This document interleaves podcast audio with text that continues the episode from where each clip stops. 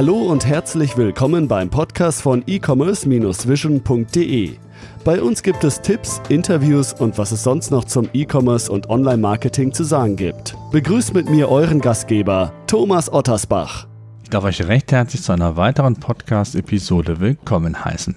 Dass die Frequenz in den Innenstädten über die Jahre rückläufige Zahlen mit sich bringt, ist, denke ich, keine Neuigkeit. Häufig erlebe ich es aber in Gesprächen, dass der stationäre Handel sich den Gegebenheiten einfach so hingibt und den Pure Playern die Schuld dafür gibt, weshalb die Geschäfte nicht mehr so laufen wie noch vor Jahren. Der Wille, sich also gegen Amazon und Co. zu stemmen, ist in vielen Fällen nicht ersichtlich. Umso wichtiger ist es, den Unternehmen zu zeigen, dass es auch anders geht, dass man sich aus dem Korsett des Offline-Handels des Unternehmers entzerren kann und ein Online-Unternehmen aufbauen kann.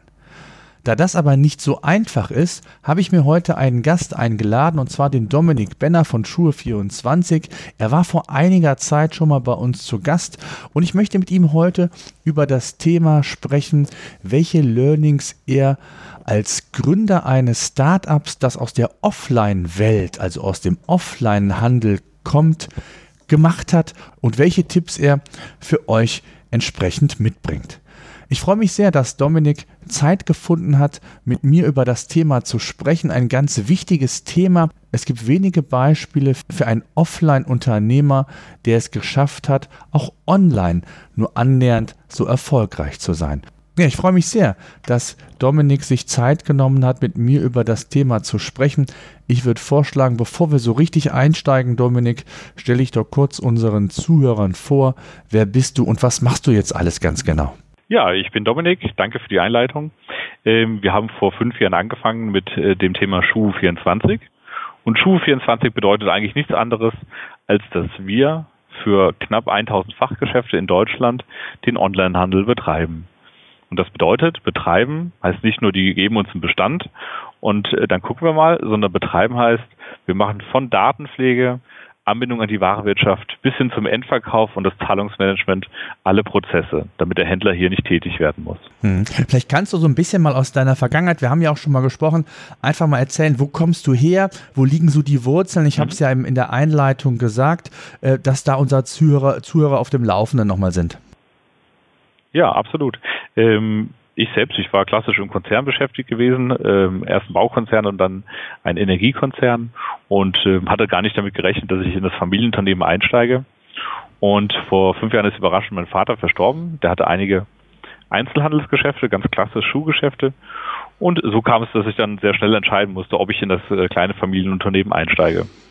Und für uns war es schon damals sehr schnell klar, dass das Thema Online äh, massiv an Fahrt gewinnen wird. Damals war ehrlicherweise Zalando noch nicht wirklich so relevant. Zumindest haben die meisten Händler es noch nicht wahrgenommen. Und die Frage war, wie kann man wirklich für diese ganzen Händler dort irgendwie eine Struktur oder eine Infrastruktur aufbauen, damit sie einen Onlinehandel machen können. Denn eines muss man immer wissen, der normale kleine Händler hat entweder nicht das Geld dafür, dass er äh, professionellen Online-Shop betreibt, mit den ganzen AdWords-Kampagnen etc. Und zweitens, er hat auch in der Regel nicht das Know-how, wie man das überhaupt wirklich nach vorne bringt, Onlinehandel. Und das hat sich bis heute eigentlich nicht geändert. Und das heißt, wir konnten seit dieser Gründung eigentlich immer erkennen, dass viele Händler Interesse daran haben, nicht nur Schuhhändler, sondern mittlerweile auch Sport- und auch Modehändler, dass sie zu uns kommen und wir komplett für sie den Onlinehandel machen. Mhm. Jetzt äh, ist es ja oft so, das ist ja quasi auch unser Kernthema heute, dass wir so ein bisschen darüber sprechen wollen, welche Learnings du aus dem ähm, aus äh, gezogen hast aus der, ich sag mal aus der Offline-Welt kommend, ein Startup zu gründen, was ähm, den Onlinehandel ja dominieren möchte, auch in den Jahren, in den nächsten Jahren. Wir haben ja darüber gesprochen. Wichtig ist, oft ist es ja so, dass man offline sehr erfolgreich ist und online eine Vision hat und äh, diesen Spagat zu schaffen, auch online erfolgreich zu sein. Ähm, wie bist du das angegangen und wie hast du das geschafft letztendlich? Erzähl uns mal so ein paar Learnings, die du gerade aus dieser Gründungsphase mitgenommen hast. Ja, also das war erstmal ein ganz wichtiger Erkenntnisgewinn, dass das Wissen über ein Produkt, in dem Fall Schuhe, gar kein Vorteil ist, sondern wenn man wirklich sich auf das Thema Online fokussiert, muss man das von A bis Z machen und Unternehmen, die immer primär aus dem stationären Bereich kommen und sowas nebenher machen. Also ich mache jetzt mal nebenher einen Online-Shop und guck mal, wer da kommt. Das hat in der Regel keinen Erfolg. Insofern glaube ich dann nicht wirklich an eine Omnichannel-Strategie, sondern entweder man macht etwas mit voller Leidenschaft, mit absolutem Fokus, in dem Fall auf Online, oder man konzentriert sich wirklich auf das Thema stationärer Handel. Und bei uns war ein Learning ganz, ganz wichtig, dass wir sehr früh gemerkt haben, dass klassische E-Commerce-Unternehmen, wie sie aufgebaut sind, also von äh, Business Intelligence, Online-Marketing bis zu dem Thema äh, Kundenbindung, CRM. Das hat rein gar nichts damit zu tun, wie man als stationärer Händler arbeitet. Insofern ganz neues Geschäftsfeld, ganz andere Ausgangslage. Und das war definitiv ein Learning, dass es ein Nachteil ist, wenn man, ich sag mal, so ein Handicap mitnimmt aus einer stationären Welt mit den ganzen Besonderheiten, die es da gibt und trifft dort auf Onliner. Jetzt ist das ja, ähm, ich glaube, du bist jetzt in der Generation, wo du gesagt hast, du hast selbst gesagt, du hast das Unternehmen übernommen. Da ist das relativ einfach, aber man sieht es ja auch sehr gut heute schon, dass viele stationäre Händler, die den Spagat Richtung Online machen wollen, meistens scheitern, kann man eigentlich sagen. Ne? Und du hast es eben gesagt, das Thema Omnichannel ja. ist ein Thema. Äh, liegt es daran, dass sie wirklich aus einer Welt kommen, in denen sie gar nicht sich vorstellen können, welche Schritte notwendig sind, welche Veränderungen notwendig sind, damit man auch erfolgreich einen Online-Player aufbauen kann? Was würdest du sagen? Ja, ich teile da 100% deine Meinung, weil wenn du über viele Jahre oder Jahrzehnte stationären Handel betrieben hast und auf einmal versuchst du Fuß zu fassen in einer Branche, die ist ja für dich völlig neu. Du hast also keinerlei Vorteile, du hast keinen Geschwindigkeitsvorteil. Im Gegenteil, du musst alte Warenwirtschaftssysteme mitschleppen, musst die irgendwie anbinden, du musst die Mitarbeiter Richtung Online bringen, geistig wie auch von den Ausstattungen her, von dem Wissen. Das ist ein Riesenprojekt. Und wir kennen ehrlicherweise keinen stationären Händler, der das wirklich richtig erfolgreich umgesetzt hat und der heute online auch eine gewisse Marktmacht ist ist uns nicht bekannt. Und es hängt meines Erachtens immer damit zusammen, dass man einfach als reiner Pure Player, reiner Onliner, ohne Ballast, ohne alte Warmwirtschaften, ohne allzu viele Probleme auch mit Lieferanten etc. in eine Marke, in den Markt reingehen kann und es nach vorne treiben kann. Insofern ganz andere Marktlage, ganz andere Ausgangslage und deswegen sind äh, Pure Player, die rein online aktiv sind, sicherlich erfolgreicher und können das einfach ausspielen. Wie habt ihr das denn jetzt gemacht konkret? Also ähm, du kamst aus der Offline-Welt, ihr habt Schuhgeschäfte, stationäre Ladenlokale und wie hast du es dann tatsächlich geschafft, diese Denke wirklich zu trennen? Das ist ja genau das, was wir gerade gesagt haben, das A und O, zu sagen, ich muss mich davon befreien, Offline-Händler zu sein, der versucht mit seinen Erfahrungen auch die Online-Welt zu erobern. Was waren so konkrete Schritte, die ihr da eingeleitet habt? Eine räumliche Trennung der Unternehmen? Habt ihr äh, komplett, wie habt ihr es gemacht?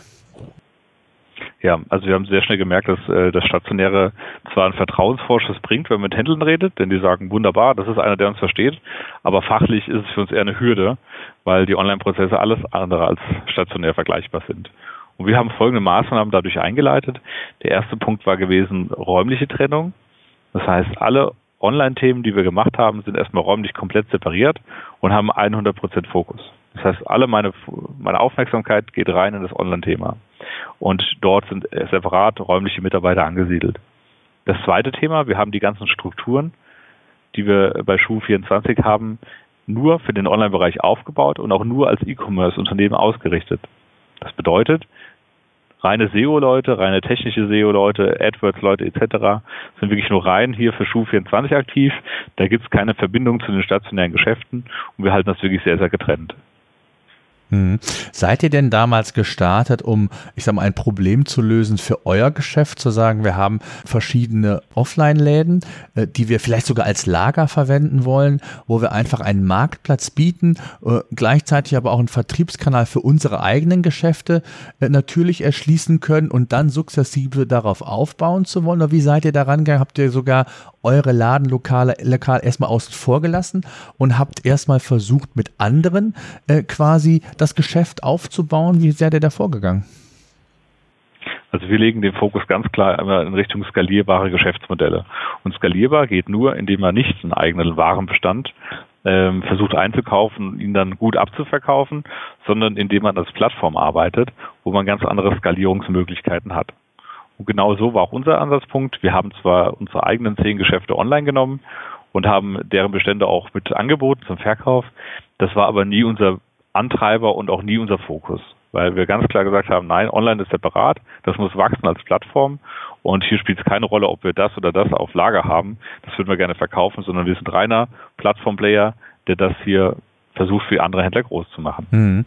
Was glaubst du, äh, dass ähm, die Geschwindigkeit gerade in, in eurer Konstellation, also oder auch generell in Offline-Online-Konstellation, dass sie darunter leidet? Also ein Startup sagt man immer nach, dass es schnell, flexibel, dynamisch ist. Ähm, habt ihr das gemerkt, dass da irgendwelche Barrieren waren oder habt ihr diesen, diesen Split wirklich eins zu eins hinbekommen oder habt ihr rückblickend schon den einen oder anderen Gang zurücknehmen müssen, um das Ganze erstmal aufzurollen? Ja, also sicherlich haben wir dort ein paar Gänge zurückgenommen, weil wir gemerkt haben, dass äh, die stationären Player erstmal von der Warenwirtschaft, aber auch von der Systemseite in einer ganz anderen Welt leben. Wir haben dort zwar zu 90 Prozent Warenwirtschaftssysteme im Einsatz, das heißt, sie sind durchaus digitalisierbar, aber als wir damals begonnen haben, waren die nicht irgendwie angebunden. Man konnte die Bestände nicht einfach exportieren. Man musste sehr, sehr viele Schritte händisch in die Hand nehmen. Und das war für uns ganz große Learnings, dass wir gesagt haben, gut, lass uns ein paar Gänge zurückschalten. Wir versuchen uns nur mit der Warenwirtschaft des Händlers auseinanderzusetzen, ähm, versuchen die anzubinden, ohne dass er Änderungen machen muss und versuchen damit zu arbeiten. Und das waren ganz, ganz wichtige Learnings. Da war es vielleicht auch ein Vorteil, dass wir selbst Schuhhändler sind und genau wissen, wie diese Händler auch ticken. Hm. Jetzt ähm, stelle ich mir das vor, so die ersten Gehversuche, da ist es beschrieben, das ist so das war die Anbindung an, an die Warenwirtschaft, äh, das funktioniert alles, aber es ist ja trotzdem, arbeitet man ja dann mit stationären Händlern, das heißt, die sind so diese Dynamik, diese Geschwindigkeit gar nicht gewohnt. Äh, was habt ihr da für Learnings mitnehmen können im Umgang dann quasi mit euren Händlern, mit euren Kunden letztendlich? Also erstmal würde ich nicht sagen, dass die unbedingt langsamer sind. Okay. Sie haben einfach nur andere Herangehensweisen. Ja. Und was wir sicherlich bei den Händlern gemerkt haben, war, dass der Arbeitsalltag sich deutlich ändert.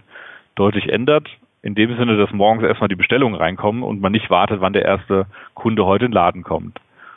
Und das andere war, dass auch die Retourenprozesse erstmal aufgesetzt werden müssen mit dem Händler zusammen, denn die Retouren landen ja auch bei ihm und er muss sie über ein spezielles Interface dann zu uns melden, die Retouren. Und wir erstatten alle Kunden etc. Das heißt, da gibt es schon große Änderungen für den Händler. Und ja, ich glaube eigentlich in Summe ist es ein positiver Prozess, weil der Händler dadurch sehr schnell merkt, Achtung, morgens ist mein Tagesablauf anders als Verkäuferin. Retouren müssen bearbeitet werden und wir brauchen hier schon eine gewisse Geschwindigkeit und Professionalität auch. Mhm. Und das war auch äh, ohne große, ich sag mal, Schulung so von vornherein schon den Händlern auch bewusst, dass es nur so funktionieren kann oder musstet ihr da schon, ich sag mal, viel Aufbauarbeit leisten um das Ganze so ein bisschen anzustoßen? Ja, wir mussten Aufbauarbeit leisten, weil nicht jeder Händler sieht gleich von vornherein ein, dass man ähm, solche Retourenprozesse so handeln muss, oder oftmals war auch Unverständnis darüber, dass wir die Preishoheit haben als Plattform. Das heißt, wir bestimmen den Verkaufspreis gegenüber dem Endkunden und dazu gehört schon ein gewisses Vertrauen dazu. Denn normalerweise will ja der Händler selbst seine Verkaufspreise bestimmen. Und wir haben gesagt, nee, wenn wir online wirklich erfolgreich sein wollen, dann müssen wir kollektiv arbeiten und zwar wir bestimmen die Preise und dann kann man auch eine bessere Reichweite und besseren Erfolg haben. Und das hat sich bis heute ausgezahlt. Hm. Jetzt ist ja ein ganz großer Unterschied heutzutage, dass, ich sag mal, der stationäre Händler klassisch als Händler noch bezeichnet wird. Und sehr häufig ist es so, dass Pure Player eher als Tech-Company daherkommen, weniger als Händler. Das heißt, der gesamte Technikbereich nimmt den Fokus, den Schwerpunkt ein, weniger der Handel selber. Jetzt seid ihr eine Plattform, da ist sowieso die Technik im Fokus, aber wie hat das jetzt auch nochmal im Vergleich zu dem, woher ihr kommt, nochmal eine ganz andere Denke erfordert? Das Schöne ist ja an unserem Modell, dass der Händler einfach nur seine Bestände uns zur Verfügung stellt, wir die Daten pflegen und wir damit arbeiten. Das heißt, wir sind wirklich ganz tief drin im Händler, in seinem ERP-System. Wir kümmern uns um seine Daten. Wir fahren auch mal vor Ort vorbei beim Händler, um sicherzustellen, dass auch alles wirklich funktioniert. Das heißt, wir haben da schon einen sehr, wie sagt man, guten Onboarding-Prozess für die Händler etabliert. Der Händler an sich muss ja nur seine, ich sag mal, gewohnten Tagesstrukturen etwas ändern. Die Aufgaben verändern sich etwas. Aber es ist jetzt nicht so, dass man da sagt, um Himmels Willen, das kriegt er nicht hin oder er ist da zeitlich unter Druck. Also ich glaube, wir haben eine ganz gute Lösung gefunden. Äh, mit unserem System, dass auch ältere Mitarbeiter an der Kasse problemlos die Bestellung ausdrucken und bestätigen können. Mhm. Habt ihr auch ähm, Learnings mitnehmen können, umgekehrt? Das heißt, habt ihr davon profitiert, dass ihr rein als Online-Unternehmen gedacht und es auch aufgebaut habt, räumlich getrennt habt, mit all den, ich sag mal, Vor- und Nachteilen, die es gilt, konntet ihr auch ähm, Learnings mitnehmen, die euch heute in euren stationären Geschäften weiterhelfen? Also Beispiel, was ja immer wieder mal zum Tragen kommt, Thema Kundenbindung mit Newslettern, äh, vielleicht sogar ein CRM-System, dass man als stationärer Handel, Händler auch weiß, was meine Kunden wollen. Habt ihr in die Richtung auch irgendetwas entwickelt oder habt ihr da wirklich gesagt, nee, das wird völlig autark behandelt, wir fokussieren uns jetzt erstmal auf, auf unsere Schuh24-Konzept und alles andere ist da erstmal außen vor? Nein, du hast absolut recht. Ähm, wir haben sehr, sehr schnell gemerkt, dass wir gewisse Teile aus dem Online-Bereich auch für stationäre Händler verwenden können. Und ein gutes Beispiel ist das Thema Kundenmarketing und Kundenbindung. Wenn du auf einen Online-Shop gehst, wird sofort ja ein Pixel, ein Pixel gespeichert, was du auf der Seite machst und welche Artikel du anschaust. Und wir haben den Spieß dann mal umgedreht und haben gesagt, gut, wir wissen jetzt, welche Artikel der Onliner gekauft hat und haben dann angefangen, äh, stationär Werbung für ihn zu machen. Das heißt, ein Kunde, der zum Beispiel Gabor äh, bei uns gekauft hat in 39, hat auf einmal im Namen von stationären Geschäften Werbung bekommen, dass wir auch dort Schuhhandel haben, dass man dort vor Ort vorbeigehen kann für Gabor in der Größe 39 und dass er hierüber auch kaufen kann vor Ort. Und das sind, glaube ich, immer so kleine, so kleine Testballons, wo wir sagen, wir wollen den Fachhandel unterstützen, ihm helfen, ohne dass er jetzt groß äh, in irgendwelche Datenbanken, in CRM-Systeme einsteigen muss. Wie ähm, regional habt ihr das Konzept sogar ähm, ausgeweitet? Du hast eben vom Pixel gesprochen, also man kann das ja beliebig äh, herunterbrechen, also zu sagen, ich habe jetzt in der Region, was weiß ich, Köln oder in München oder wo auch immer, habe ich meine Partner und kann ja auch ganz gezielt meine Kommunikation, mein Online-Marketing auf diese Bereiche fokussieren. Geht ihr so kleinteilig vor oder äh, ist das ein ganz anderes Herangehen? Ja, also wir müssen da schon kleinteilig herangehen. Das Einzige, was wir nicht machen, ist, dass wir Bestellungen ähm, irgendwie örtlich klassifizieren. Das heißt, wenn du jetzt in äh, zum Beispiel Hamburg äh, einen Schuh kaufst, ähm, dann schauen wir nicht, welcher Händler ist dort in der Nähe. Denn die DRL hat als, als Logistikprozess immer etabliert, dass es egal ist, wie weit entfernt innerhalb von Deutschland ein Paket steht. Insofern haben wir nie angefangen zu sagen, der Kunde wohnt in Hamburg und wir nehmen einen Hamburger Händler, sondern wir haben das immer bundesweit betrachtet und gehen rein nach dem Sortiment. Mhm. Mhm. Ähm, jetzt hast du eben schon mal so zwei Stichpunkte gegeben, äh, auch Marketing, Kundenbindung. Mhm. Was waren da eure Learnings? Also ihr habt ja äh, ja wirklich von null angefangen und musstet so ein bisschen auch da reinwachsen. Was konntet ihr da mitnehmen, ähm, als ihr mit dem Thema Marketing, Kundenbindung gestartet seid? Wir haben natürlich gemerkt, dass ähm, das Thema der Conversion Rate in Verbindung mit den Klickzahlen auf unserer Seite, ähm, dass das eigentlich ein laufender Prozess ist. Also das ganze Thema, wie tue ich ein A-B-Testing machen auf der Seite, wie kann ich dadurch die Kundenströme besser steuern, wie kann ich äh, den Kunden auch leichter zum, zum, zu der Conversion führen durch verschiedene Mechanismen. Das waren alles Learnings von uns, wo wir natürlich auch überlegt haben, wie kann man das stationär umsetzen. Und ich finde auch ein tolles Beispiel sind Kundenkarten, wo du genau trackst, welchen Kauf hat der Kunde im stationären Geschäft gemacht und wie kann ich darauf basierend Marketing dann aussteuern.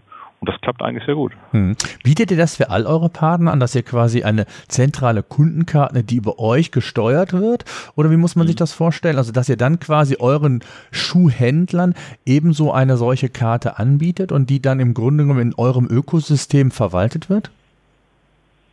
Nein, das machen wir nicht, weil zum einen sind wir bei dem Schuhhändler vor Ort nicht sichtbar als Schuh24. Okay. Mhm. Der hat zwar hin und wieder mal irgendwie einen Flyer da stehen von uns, aber in der Regel tut der Händler das nicht kommunizieren. Okay. Das bedeutet, dass wir aus Endkundensicht nicht im, am POS, am Point of Sale wahrgenommen werden. Und dementsprechend können wir nur Marketing aus der Zentrale betreiben und können den Händler hiermit unterstützen. Mhm, okay, verstehe ich. Ähm, jetzt stelle ich mir vor, je nachdem, wo ihr euch räumlich ähm, verändert habt, äh, der, ich sag mal, Bewerber, Experten, Fachleute sind rar in der Branche. Die werden sich natürlich auch darüber informieren, wo kommt ihr her? Äh, ist das ein Nachteil rückblickend vielleicht gewesen oder auch Stand heute noch, dass ihr aus der Offline-Welt kommt oder habt ihr euch da wirklich sehr, sehr gut lösen können, dass man euch gar nicht als solches äh, wahrnehmt, weil der ein oder andere hat schon Vorurteile ähm, mit äh, der Kombination Offline, Online und wie das Ganze erfolgreich funktionieren soll. Habt ihr Schwierigkeiten gehabt, Experten quasi zu rekrutieren? Mm, ja, sicherlich. Also wir haben, wenn wir rein im SEO-Bereich schauen, schon Schwierigkeiten, auch hier an dem Standort, wir sind nicht in Berlin-Mitte, dass wir hier gute Mitarbeiter im SEO, im Online-Marketing oder im AdWords-Bereich überhaupt finden. Das ist schon schwierig. Auch das gesamte Backbone äh, von Shopware etc. ist schon so, dass man da für Inhouse irgendwann mal Spezialisten braucht. Insofern, äh, Leute rekrutieren ist nicht ganz einfach. Ähm, was natürlich ein anderer Aspekt ist, die Leute sagen natürlich auch, gut, so viele Startups gehen gerade, ähm, fahren gegen die Wand oder ist nicht langfristig gedacht. Und da sind wir schon eine positive Ausnahme, weil wir Teil eines Familienunternehmens sind, was schon sehr, sehr lange arbeitet, seit 135 Jahren. Und für den einen oder anderen ist es auch ein sehr starkes Argument, äh, beim sicheren Hafen anzudocken, wo man sagt, gut, den wird es auch noch mal in fünf oder in zehn Jahren geben, ohne dass er die nächste äh, Kapitalrunde irgendwie raisen muss. Hm. Jetzt äh, hast du die Möglichkeit, hier im Podcast gerne Werbung zu machen. Wenn ihr noch Stellen habt, äh, wo kann man sich bewerben? Wir haben eine eigene Jobseite, wo man aktuelle Stellenangebote auch sieht. Und ansonsten haben wir immer einige Stelleninserate auch auf Indeed laufen. Ja, super. Also wer Interesse haben sollte, kann da gerne mal vorbeischauen. Die Zeit sollten wir uns nehmen, gerne auch da nochmal darauf hinzuweisen.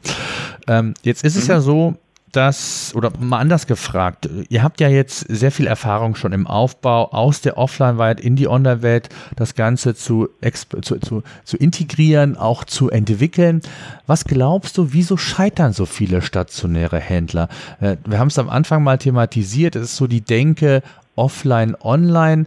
Äh, es gibt ja prominente Beispiele in Lidl, in Ikea. Ähm, die sind ja alle noch gar nicht da, wo sie vielleicht eigentlich hin können oder hin wollen würden. Woran, woran scheitert es aus deiner Sicht? Zum einen daran, dass man eben sehr viele Handicaps aus der stationären Welt hat und die man einfach nicht online nutzen kann. Ich sag mal, das äh, Produktwissen, wenn ich ein Produkt gut erkläre und einen Content dazu bereitstelle, ist das zwar nett, weil ich als Händler das vielleicht auch kann, aber was ist denn wertvoller? Das ist auch wertvoller, dass ein Kunde eine tolle Rezension abgibt, vielleicht auch mal mit einem Bild oder einem Video und dezidierten Feedback reinschreibt, was er bei dem Produkt gut oder schlecht findet. Und ich glaube, das sind, das sind ganz gute Beispiele, dass man immer als reiner Onliner dort einen Vorteil hat, indem man ganz anders von die Sache, an die Sache rangeht und gar nicht glaubt, dass man das Produkt besser einschätzen kann oder besser bewerben kann, als es vielleicht gute Produktrezensionen von Kunden machen. Jetzt weiß ich, dass wir viele oder auch einige ähm, Offline-Händler bei uns in, in der Zuhörerschaft haben. Was würdest du denn sagen? Ist eine Plattform für jede Branche geeignet? Und würdest du jetzt, äh, ich hätte jetzt bald gesagt, rückblickend äh, es auch empfehlen können, Plattformgedanken in den Fokus zu nehmen, um wirklich auch gegen die Großen, gegen Amazon und Co. überhaupt ankommen zu können? Oder würdest du vielleicht sogar auch den Tipp geben zu sagen, wenn man in irgendeiner speziellen Nische ist, ist Plattform vielleicht gar nicht so gut, dann fokussiert man sich lieber auf, das, auf den eigenen Online-Shop. Wie würdest du das Stand heute sehen? Das ist eine gute Frage. Ähm, ich glaube schon, dass in Summe eine Plattformstrategie Sinn macht, sowohl für den Plattformbetreiber als auch für die Branche. Wenn man das mal konkret anschaut, welche Branchen oder Produkte kommen dafür in Frage, dann engt sich das schon ein bisschen ein. Denn man braucht ja auf der einen Seite erstmal Händler, sprich man braucht viele mittelständische Händler, die bereit sind, überhaupt über sowas mitzumachen. Da muss man schauen, dass die auch eine Warenwirtschaft besitzen. Äh, wenn, sie, wenn du allein überlegst, wie viele ähm, Shop-Betreiber, die irgendwo einen kleinen Laden haben, gar keine Warenwirtschaft haben, dann ist das ganz, ganz schwierig und man kann die schlichtweg nicht digitalisieren ohne eine Warenwirtschaft. Und der dritte Punkt ist sicherlich auch das Produkt an sich. Wenn ich Lebensmittel online verkaufe, da habe ich Themen wie Kühlkette oder der Preis ist viel zu gering. Wenn ich ähm, Heimwerkerbedarf wie Schrauben oder sonst was verkaufen würde, sind die Stückzahlen, also die Stückzahlen zwar groß, aber die Erträge pro Stück sehr, sehr gering. Das heißt, man muss vorher schon sehr genau überlegen, was dafür in Frage kommt. Und das sind dann am Ende sicherlich 10, 20 Branchen wo man sagen kann, Mensch, da macht auch so ein Plattformmodell, wie wir es jetzt kennen, wie wir es auch etabliert haben, absolut Sinn, das dort einzuführen. Wenn du jetzt mal rückblickend so siehst, äh, die, die Jahre, wo ihr jetzt äh, erfolgreich am Markt seid, ähm, was hat sich mittlerweile alles verändert in dem Plattformgedanken? Was musstet ihr auch für Learnings ziehen und für, für im Grunde genommen für Weiterentwicklungsschritte machen, um wirklich auch State of the Art zu bleiben. Hat sich da einiges getan oder ist das gar nicht so gravierend, wie man sich das vielleicht vorstellen könnte? Ja, da hat sich viel getan, weil auf einmal die großen Plattformen wie Amazon oder Zalando selbst äh, die Idee haben, Händler anzubinden und versuchen dort natürlich auch aktiv auf den Händler zuzugehen. Bis jetzt hat uns das ehrlicherweise nie so wirklich interessiert, weil zum einen der Amazon oder Zalando sich gar nicht um die Warenwirtschaft kümmert, was die Grundlage für alles ist. Und zum anderen, der Händler ist damit auch nur auf diesem Kanal vertreten, also sprich Amazon oder Zalando. Und wir garantieren ja jedem Händler, dass er bei uns mit einem Klick, mit einer Anbindung auf 50 Portalen live ist, eigene Online-Shops, Partnershops, große Plattformen und er so einfach eine Reichweite erzielen kann, die kein anderer generieren kann. Mhm. Und ähm, wenn du mal so ein bisschen in die Tiefe gehst, was hat sich so auch rein von der von der Marketing-Denke verändert über die Jahre? Zum einen das Thema Preis. Also wir erleben schon immer mehr Händler, die sagen, oh, wenn ich jetzt online nach einem Produkt suche und das ist preislich zerstört, dann kaufe ich das gar nicht mehr ein für meine eigenen Kunden. Das zweite Thema, äh, auch mittlerweile im Handel wird in Sachen Conversion äh, oder in Richtung Conversion gedacht. Das heißt, wo kann wirklich der Kunde getrackt werden, der reinkommt? Wie bewegt er sich innerhalb des Ladens? Und wo gibt es auch einen Kaufabschluss? Also bei welcher Warengruppe ist die Abschlusswahrscheinlichkeit am besten? Und das sind schon so ein paar Gedankenprinzipien, die eigentlich rein online immer waren und die sich auch mittlerweile im stationären Handel verbreitet haben. Wie sieht das aus von, von eurer Entwicklung von der Plattform? Du hast gesagt, der Händler tritt da in der Regel gar nicht auf, sondern ihr greift auf deren Waren zurück und ähm, habt die Preishoheit, wie wir eben erfahren haben. Ähm, gibt es nicht auch, ähm, zumindest jetzt in der Zeit, wo sich das Ganze etabliert hat, wo der Händler auch sieht, dass es funktioniert, gibt es da nicht auch Erwartungshaltungen an euch, wie beispielsweise ähm, wie man diesen Spagat zwischen Online- und Offline-Welt schaffen kann für jeden einzelnen Händler? Oder äh, sagt ihr da, nein, da sind wir der falsche Ansprechpartner, das machen wir gar nicht, wir wollen gar nicht das Thema weiterentwickeln, weil A, ihr seid anonym, wir wollen nicht Themen wie Gutscheine in, in, in Warensendungen oder sonstige Dinge, äh, was man da an Kundenbindung äh, umsetzen kann, mit euch umsetzen, weil wir da ein ganz anderes Konzept haben? Oder denkt ihr auch da in die Richtung, wie man sich da vielleicht sogar auch nochmal gegenseitig ja, befruchten oder weiterentwickeln? Entwickeln kann? Da haben wir durchaus Überlegungen, wie man die stationären Händler mehr in diese Richtung bringen kann. Aber man muss fairerweise immer sagen, der stationäre Händler hat gar nicht den Wunsch oder den Anspruch, online perfekt mit allen Produkten weltweit vertreten zu sein, denn das ist schlichtweg nicht sein Geschäftsmodell. Ähm, in Deutschland wird ja immer das Thema Click and Collect viel diskutiert und das ist eine klare Meinung von uns, dass Click and Collect in der Regel äh, kein erfolgreiches Modell ist. Zumindest kennen wir in Deutschland kaum einen Player, der jemals über Click and Collect nennenswerte Verkäufe oder Kunden gewonnen hat. Insofern haben wir solche Themen immer nach hinten geschoben und gesagt, nein, wir fokussieren uns auf das Online-Business. Äh, die Verknüpfung vom Online-Kunden zum stationären Kunden betreiben wir im Hintergrund voran, aber nicht durch eine Click-and-Collect-Lösung. Das sehen wir nicht als Zukunft. Was ist der USP, den ihr auch euren Kunden letztendlich verkaufen müsst? Ihr, ihr seid eine Plattform, ihr habt bis zu 50 Vertriebskanäle, was du eben gesagt hattest, wo, wo quasi die Produkte angeboten werden. Ähm, das ist das eine. Ähm, jetzt ist die Frage, was kommt jetzt? Also wie entwickelt ihr euch weiter? Das ist ja so gerade das Thema eines Startups, ähm, sich erstmal überhaupt erstmal zu starten, den Proof of Concept zu schaffen, zu beweisen, dass das, mhm. dass das äh, Konzept funktioniert, das Businessmodell. Ähm, und jetzt geht's ja, die, geht die Frage weiter, was kommt dann? Also wie entwickelt ihr euch weiter? Was sind da so Themen, die euch beschäftigen? Also ein großes Thema, was uns beschäftigt, ist, wie wir das Geschäftsmodell von uns auf andere Branchen auch übertragen können. Derzeit sind wir ja im Schuhbereich seit fünf Jahren online aktiv. Seit einem Jahr machen wir das auch für die gesamten Sporthändler in Deutschland, die daran Interesse haben.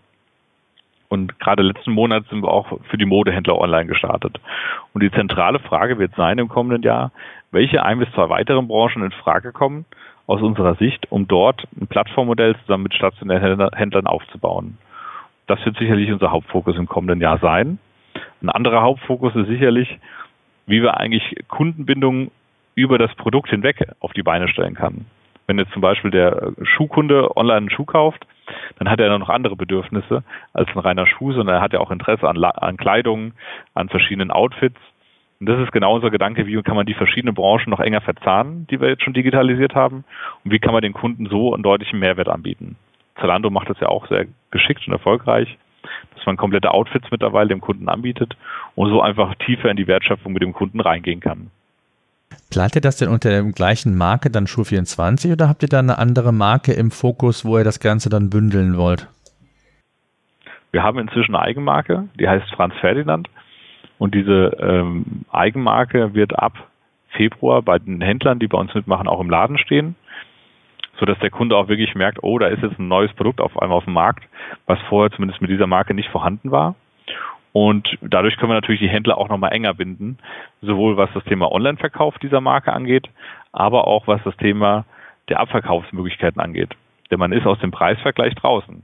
Man kann nicht als Kunde dann sagen, gut, online sehe ich diesen Schuh von Franz Ferdinand für 10 Euro billiger, gib mir jetzt auch diesen Preis, sondern hier kann wirklich der Kunde ein gutes Produkt bekommen, ohne dass der Händler immer in dieser Preisspirale drinsteckt. Ich habe ja am Wochenende mit einem äh, Juwelier gesprochen. Der ist äh, eigentlich gewillt, mhm. online was zu machen, ähm, hat aber durch verschiedene Rückschläge, ich glaube auch durch äh, falsche Beratung, ähm, relativ viel Geld schon ausgegeben, hat einen Online-Shop, der funktioniert nicht, weil ihn keiner kennt. Jetzt kam er, kam ein Kunde rein, erzählte er mir, dass er einen bestimmten Armreif haben wollte. So, und das war ein ganz äh, seltenes Produkt, ein seltenes Stück. Das hätte er auch beziehen können. Er hat es nicht im Laden vor Ort gehabt, aber aber hätte die ganze Kollektion letztendlich ordern müssen. Und dadurch, dass der Bedarf oder die Nachfrage nach dieser Kollektion insgesamt aber nicht groß war, hat er gesagt, nee, kann ich leider nicht mit dienen. Und dann ist der Kunde, ich hätte bald gesagt, ähm, angesäuert aus dem Laden, dann, dann hole ich es mir halt online und kaufe stationär gar nichts mehr ein. Das ist, glaube ich, so ein ganz, ganz gutes Beispiel, weil du gesagt hast, ihr sucht nach, nach äh, weiteren ähm, Branchen, äh, wo online ja durchaus eine Rolle spielen kann, dass ich im Grunde genommen meine Händler zwar anbinde, ihnen auch mhm. die Möglichkeit gebe, auf Dinge zuzugreifen, wo sie vielleicht sonst in der Form nicht hätten zugreifen können, oder? Ja, also was du auch sicherlich gerade ansprichst, ist das Thema der verlängerten Ladentheke. Mhm. Das heißt, der Kunde kommt in den Laden und sagt, ich will die Größe haben, der Händler hat sie aber nicht. Und wir haben sehr früh, schon vor drei Jahren begonnen, dem Händler hier die Möglichkeit zu geben, über eine verlängerte Ladentheke bei uns im Shop zu kaufen. Und der Kunde kann das dann entweder nach Hause geschickt bekommen oder er holt es dann vor Ort in der Filiale ab und zahlt dann. Beide Möglichkeiten gibt's und das wird auch von einigen Händlern, gerade kleinen Händlern, gerne in Kauf genommen, weil sie so den Kunden nicht rein online verlieren mal Hand aufs Herz, ähm, ja, seid ihr ein klassisches Online-Startup oder habt ihr schon noch die Wurzeln im Hintergrund und habt die ein oder andere Barriere, die ihr am Anfang natürlich gespürt habt, die ihr ausgemerzt habt? Wir haben darüber gesprochen, äh, so Themen wie räumliche Veränderung, ganz strikte Trennung. Was würdest du so rückblickend sagen? Wie viel Offline steckt denn in eurem Unternehmen noch oder steckt es überhaupt gar nicht mehr drin? Mhm. Also es steckt insofern vielleicht noch drin, dass wir schon einige Mitarbeiter haben, die auch mal im stationären Bereich tätig waren, die sich damit auch auskennen und daher genau diese Händler-DNA in sich drin tragen. Ich glaube also, wir verstehen deutlich besser als jeder reine Onliner, was für Themen und Herausforderungen der Händler hat. Genau aus diesem Grund machen wir auch zweimal im Jahr eine sehr große Tagung, wo alle Händler aus Deutschland zusammenkommen, wo wir verschiedene Workshops anbieten, wo wir verschiedene Kurzverträge auch machen und so einfach die Händler mit einem Wissensvorsprung rausgehen. Aber vom Gefühl her, rein vom Gefühl, wie wir jeden Tag arbeiten, sind wir sicherlich ein Startup, weil das sind kleine, unkomplizierte Strukturen mit den Mitarbeitern, die wir haben. Wir haben da keine komplizierten Entscheidungsprozesse und wir, wir setzen es einfach um. Also dieser Just-Do-It-Gedanke, der ist ganz stark bei uns ausgeprägt. Es muss nicht immer perfekt sein. Wir probieren es einfach aus und gucken, wie schnell können wir in der Umsetzung gehen. Und da sind wir also, ja, denke ich mal, schon auf einem sehr, sehr guten Weg, um auch ich denke mal, mit anderen Startups dort mitzuhalten. Mhm. Was äh, glaubst du, wenn du mal jetzt so ein bisschen in die Glaskugel äh, blickst? Du hast eben gesagt, ähm, das Geschäftsmodell wird sich dahingehend vielleicht erweitern, dass ihr andere Branchen äh, hinzunehmt. Jetzt ist es ja oft bei einem Startup auch so, dass man an seinem Geschäftsmodell über die Jahre auch mal ähm, sich weiterentwickelt. Äh, was habt ihr hier für Learnings mitgenommen, wenn du das mal so rückblickend siehst? Hat sich euer Geschäftsmodell dahingehend verändert oder, oder wird es sich künftig aus deinem Blickwinkel Geschäftsmodell vielleicht sogar verändern müssen nochmal? Ich glaube, dass ein Geschäftsmodell sich alle paar Jahre anpassen muss. Wir haben ja sehr früh diese Plattformgeschichte auf die Beine gestellt, als es für Zalando und Co. überhaupt keine Rolle gespielt hat. Aber ich glaube nicht, dass wir unser Geschäft in fünf Jahren noch genauso betreiben werden. Die Händler sind dort anspruchsvoller, wollen internationaler auch verkaufen. Die, die Prozesse müssen noch schneller gehen, damit der Kunde auch Same-Day-Delivery irgendwann bekommt. Und der dritte Punkt ist sicherlich, wie kannst du den Händler sonst noch unterstützen außerhalb des Online-Verkaufs? Also kannst du ihm gute Produkte und Marken an die Hand geben, die ein anderer nicht hat? Kannst du ihn bei der Zahlungsabwicklung unterstützen? Oder versuchst du auch für ihn ein bisschen Marketing zu betreiben, damit er stationär wieder besser sichtbar wird? Also da gibt es, glaube ich, ein großer Blumenstrauß von Sachen, die man eigentlich mit Händlern umsetzen könnte und auch müsste, äh, wo wir sicherlich die nächsten Jahre reinwachsen werden. Hm. Äh, vielleicht kannst du es nur ganz kurz für die Zuschauer, äh, Zuhörer, die es nicht kennen. Äh, wie verdient ihr Geld? Also wie viele Säulen gibt es, wie ihr aktuell Geld verdient? Ja, das ist bei uns relativ einfach gehandhabt. Wir verdienen pro Verkauf drei Euro als, als Verkaufsgebühr und haben darüber hinaus noch eine kleine eine Plattformgebühr, die der Händler an uns zahlt. Das heißt, jeder Verkauf, der hier erfolgt, hat diese Verkaufs- und diese Plattformgebühr und dadurch refinanzieren wir uns. Und für uns war immer ganz wichtig, dass der Händler kein Risiko trägt. Das bedeutet, dass er keinerlei Investitionskosten hat zu Beginn, dass es keine monatlichen Gebühren gibt, was ja viele immer machen und versuchen, sondern dass es rein erfolgsbasiert ist, weil wir von unserem Erfolg bisher sehr zuversichtlich sind, dass wir wirklich mehr Umsatz auch für die Händler machen. Ja, und zwar, ähm, wie geht ihr damit um? Also ihr habt ja, du hast ja gesagt, dass ihr die Preise vorgeben könnt. Das heißt, der Händler hat keinen genau. Einfluss darauf, welchen Verkaufspreis ihr letztendlich wählt. Ähm, welche äh, Schwelle habt ihr oder welche, ähm, welche Varianten habt ihr? Also könnt ihr wirklich, ich hätte bald gesagt, einen Tag fünf Euro günstiger den Schuh anbieten, den anderen Tag wieder drei Euro teurer. Das habt ihr völlige Preisfreiheit? Ja, wir haben dort völlige Preisfreiheit. Natürlich können wir die Preise nicht halbieren. Da würden uns die Händler umbringen und würden eine Kündigung schreiben. Aber wir haben natürlich einen großen Vorteil dadurch, dass wir ungefähr wissen, wie alt Artikel dort sind. Also wir haben genaue Saisonanalysen. Wir können live sehen, wie der Konkurrenzpreis ist auf verschiedenen Plattformen für diesen Artikel. Und so können wir sehr, sehr genau diesen Preis auch aussteuern auf den verschiedenen Kanälen. Und ich glaube, das ist ein ganz wichtiger Punkt, damit hier nicht einer in die Quere kommt und sagt, Mensch, ich will als Händler immer genau den Preis durchsetzen.